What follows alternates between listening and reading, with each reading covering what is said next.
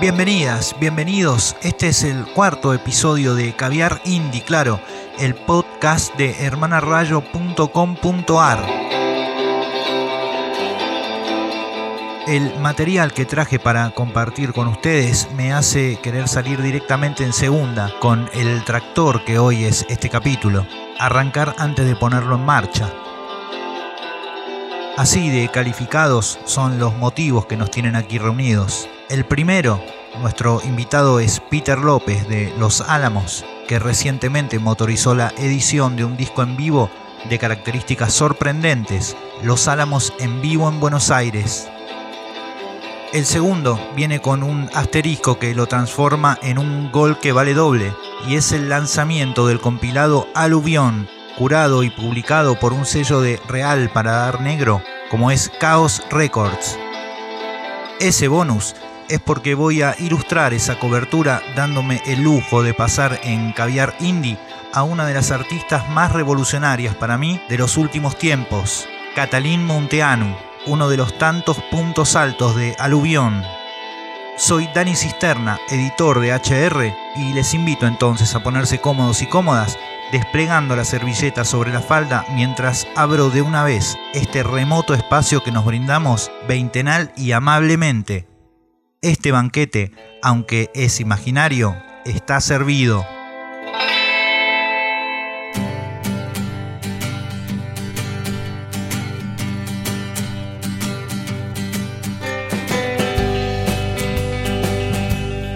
Lo dije en la intro.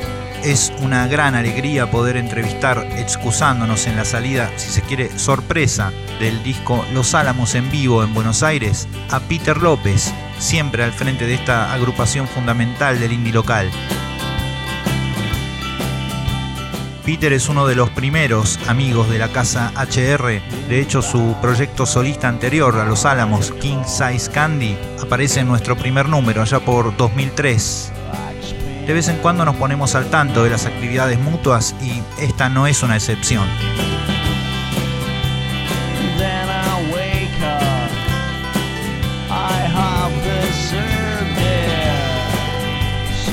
Peter, bienvenido a Caviar Indie y gracias por participar, claro. Antes que nada, contanos sobre tu actualidad.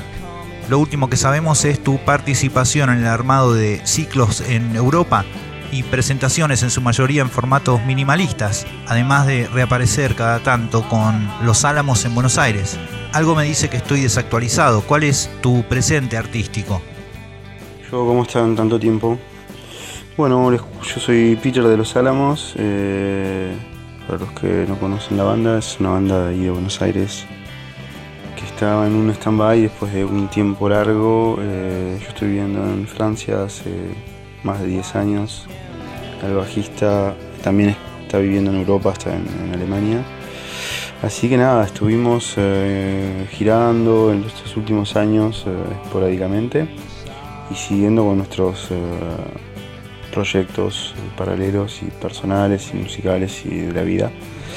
Em, bueno, yo estuve bastante involucrado en la, escena musical ahí en, la ciudad donde vivía, que era Marsella. Estuve tocando en varias bandas, eh, organizando shows, eh, haciendo DJ sets y trabajando y bueno, eso, estuve ahí también involucrado en un sello en vivo en Buenos Aires nos tomó por sorpresa, realmente. Es la presentación completa de aquel discazo de 2005, No se menciona la soga en Casa del Ahorcado, y celebra el aniversario de su primera década. Tiene también una segunda parte donde me echan canciones de El fino arte de la venganza, Luces blancas y algo de emboscada. Creí sinceramente que iba a encontrarme con una especie de disco pirata, pero escuchándolo veo que es bastante más que un simple rescate de material de consola. Cuenta con un sonido final impresionante.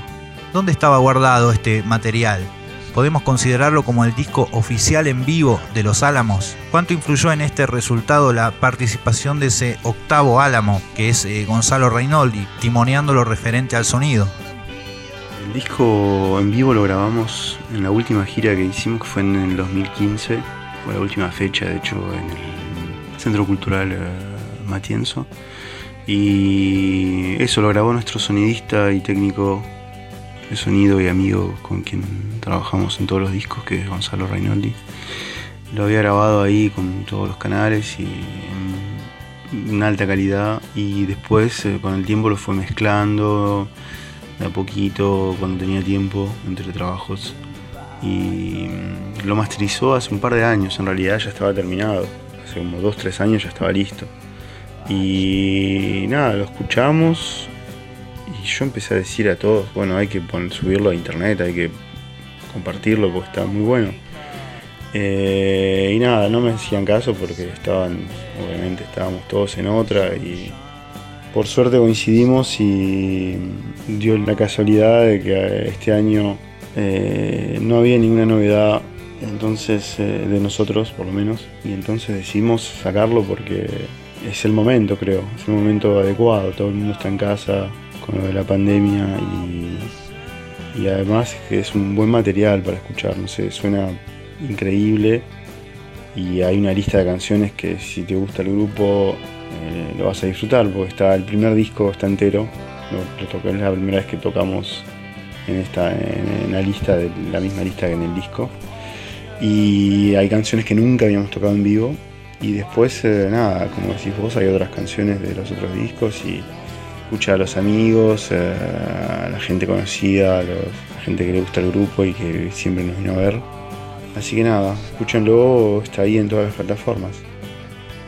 A veces aparecen discos que trascienden en la línea de tiempo y actividad de una banda. Inesperadamente cobran un peso y un valor superadores para el público, aunque no siempre para el artista que lo compuso. No se menciona la soga en Casa del Ahorcado, es en lo absoluto uno de esos ejemplos. Y no es que lo diga yo, eh, se lo ve en cuanta lista de obras fundamentales del circuito local se imprima. No se trata de si es eh, mejor o peor que otros discos de los Álamos. Diría que es eh, donde ese imán misterioso ejerce más fuerza. La química tiempo, espacio, personas. ¿Qué representó en aquel momento para la banda y para vos ese disco? ¿Y cómo lo ves con el paso del tiempo? Yo creo que es un disco muy importante, de hecho para todos nosotros, para nuestra carrera como músicos, fue un, se puede decir que fue un punto de quiebre en donde por primera vez creo que hicimos un disco del que estábamos muy, eh, muy contentos y orgullosos. Y en ese momento la idea era sobre todo registrar algo que registrar un disco que nos, nos haga sentir orgullosos 10 o 20 años después. Que no sea un disco que una canción que escuchás 5 o 10 años después y te querés matar y decís que bueno, no te representa. En el caso de No se menciona, creo que es un, es un disco que nos va a seguir representando el resto de nuestras vidas porque está hecho con muchísima, muchísimo sentimiento y mucha complicidad entre nosotros, Gonzalo, ahí en el estudio. Eh, y era un momento del grupo en el que eso, estábamos como empezando parecía que no estábamos seguros de muchas cosas, pero con la experiencia que teníamos de, la, escena musical de la que venimos de años, eh, como que fue, no sé, el catalizador este, este disco para seguir haciendo cosas así y, sobre todo, no sé, fue como eso, galvanizamos todos estos, esos 10 años anteriores a Los Álamos en los cuales tocábamos en otros proyectos y aprendíamos a hacer música básicamente. Creo que es un disco que, envejece muy bien, porque no, es, no es que te puedo decir que es re, actual, porque bueno, vemos como la escena musical mundial cambió y las formas de componer y no sé, las modas. Pero no sé, yo pienso y creo que estoy orgulloso del disco todavía. Eh, y me parece que es, eso es un disco no sé, que, está, que representa mucho al grupo. Creo que el paso del tiempo lo hace cada vez más, eh, más interesante. Hasta hace poco los Álamos estaban en una especie de situación de permanencia suspendida y si se daba la posibilidad, teniendo en cuenta la dificultad de la distancia, claro, se hacía algo. Un show como el que le abrió el llano a este en vivo en Buenos Aires, por ejemplo, ¿Fue un problema en algún momento esa especie de suspensión de la banda? ¿Se mantiene esa postura al día de hoy? ¿O la salida de este nuevo disco fue una decisión tomada unilateralmente? Y que hayamos sacado este disco, como te decía antes, es simplemente el hecho de que queríamos que eso catalizar y, poner, mostrar y compartir pues, esta noche que, fue, fue increíble y, también porque geográficamente no estamos juntos en este momento. Eh, entonces hacer un material nuevo, tocar, ensayar y grabar cosas nuevas es muy complicado. Entonces nos pareció interesante también eh, sacar este disco porque como, tiene como la historia, más o menos la historia musical de la banda está ahí, están, están las canciones de todas las épocas. Cerrando, y ya que arrancamos hablando del presente, ¿cuáles son tus proyectos artísticos personales a futuro inmediato o mediano plazo? Mis proyectos, bueno, para empezar me fui de la ciudad, estoy viviendo en el campo, así que estoy bastante alejado de, algunas cosas, eh, aunque internet eh, obviamente permite que sigamos eh, en, contacto globalmente. Eh, me, armé, me armé mi estudio, mi home estudio en, un rincón de mi casa y, nada, estoy maqueteando, haciendo canciones, eh, experimentando como siempre, grabando cosas que pueden ir para una banda, para un proyecto solista o para una película, no sé, estoy ahí produciendo material que por ahora eh, se va a quedar en mi computadora, digamos. Pero bueno, sí, eso, sigo tocando eh, de mi lado. Eh, estuve los últimos 10 años bastante activo tocando en grupos en Marsella, donde vivía. Así que estuve de gira, grabando discos. Como que la verdad que desde que me fui de Argentina y dejé de tocar en Los Álamos no paré de hacer música. Y bastante variada. O sea, si te fijas en mi página ahí, tenés de todo canciones, eh, música experimental, eh, folk, eh, rock garage, no sé, noise. Hay un poco de todo, de todo lo que me gusta por lo menos.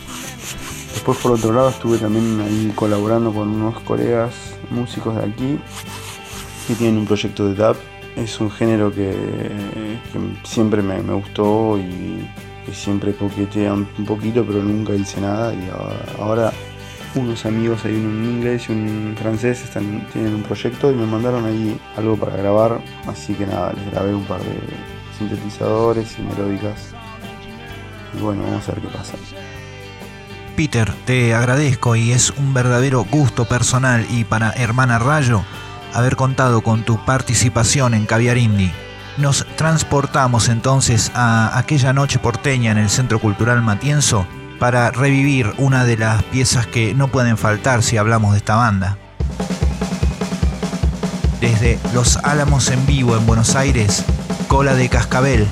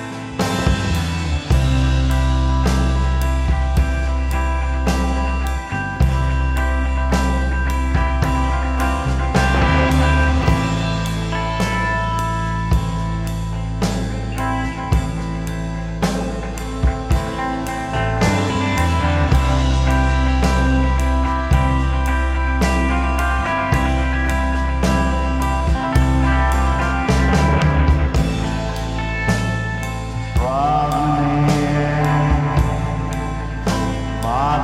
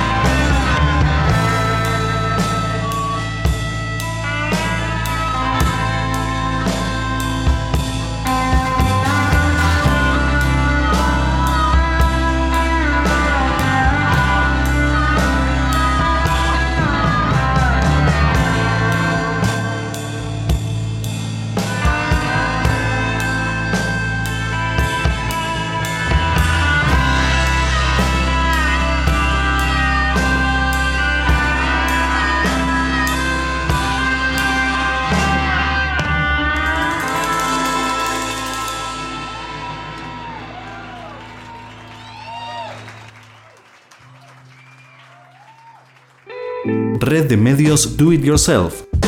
Compartimos nuestra manera de hacer las cosas. Somos un equipo de comunicación colectiva. Conocenos en Instagram y en Facebook, Red de Medios Do It Yourself.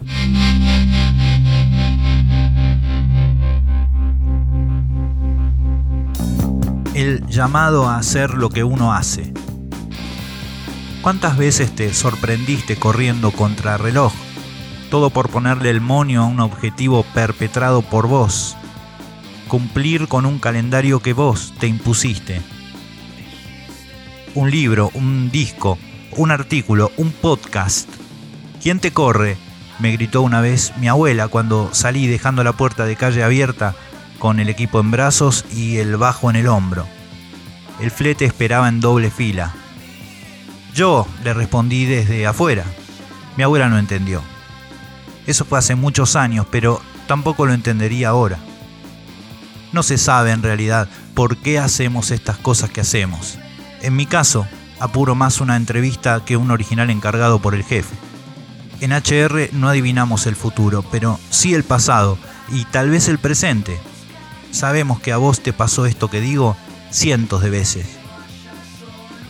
Lo cierto es que cuando se juntan seres motivados por muchas de estas actitudes hipnóticas, motoras, y forman un colectivo bien liderado y se dan un par de juegos en tiempo-lugar, realmente pasan cosas, algo comienza a vibrar por sí solo, como la corriente que se origina de un chasquido de energía.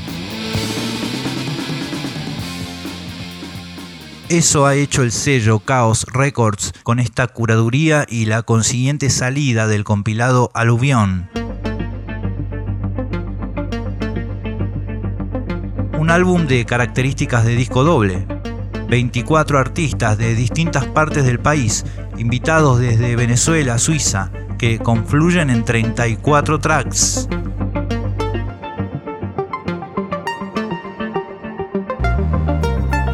Aquí se entremezclan performers, DJs, músicos, músicas, compositores y compositoras. Conversando con Hernán Campo, creador de Chaos Records, adentrándonos en los detalles que son el hilo conductor del espíritu del compilado, rescatamos lo positivo de la fusión entre artistas bien disímiles, amalgamados ahora en este viaje infinito, inclasificable. Finalmente descubriremos que tienen muchas cosas en común. Es aquella avidez creativa interna que no se apaga ni debe ser apagada. Encontrarán en Aluvión metodología y extrema técnica, también improvisaciones y sonidos indefinidos, apaguen la luz y solo enciéndanla cuando no puedan distinguir si el trasfondo del sonido es Fabril o Monte Profundo. Podrás quedarte clavado a los decorosos arpegios o la causticidad de Carola Selaski o a los aires de Medio Oriente de Black Mass Sound System. podrás sentir una incomodidad creciente ante la rabiosa puesta en escena de Zorra o Paula Sánchez y un bálsamo de prodigios como son en cada una de sus canciones y sus presentaciones en vivo, la guitarra criolla y la voz de Catalín Munteanu, que ahora suenan en Caviar Indie con Mi Barco.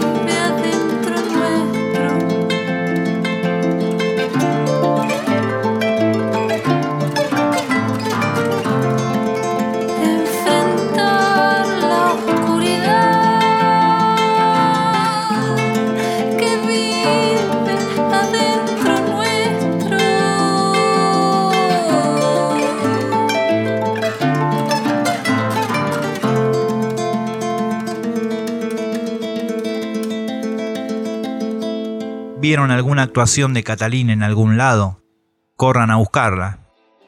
Tiene nota en HR y nos pareció una elección poco caprichosa, aunque siempre injusta a la hora de rescatar un track para mostrar un compilado. Busquen también el compilado aluvión que está completo en redes o en la bio de Instagram de arroba Chaos Records. Espero que hayan disfrutado tanto como yo de este episodio 4 de Caviar Indie. No me queda más que agradecer a Peter López, claro, al sello Chaos Records y a Catalín Monteano la cariñosa prestancia de siempre, también el apoyo de la red de medios Do It Yourself, de la que somos parte con HR, y fundamentalmente a vos que llegaste hasta acá.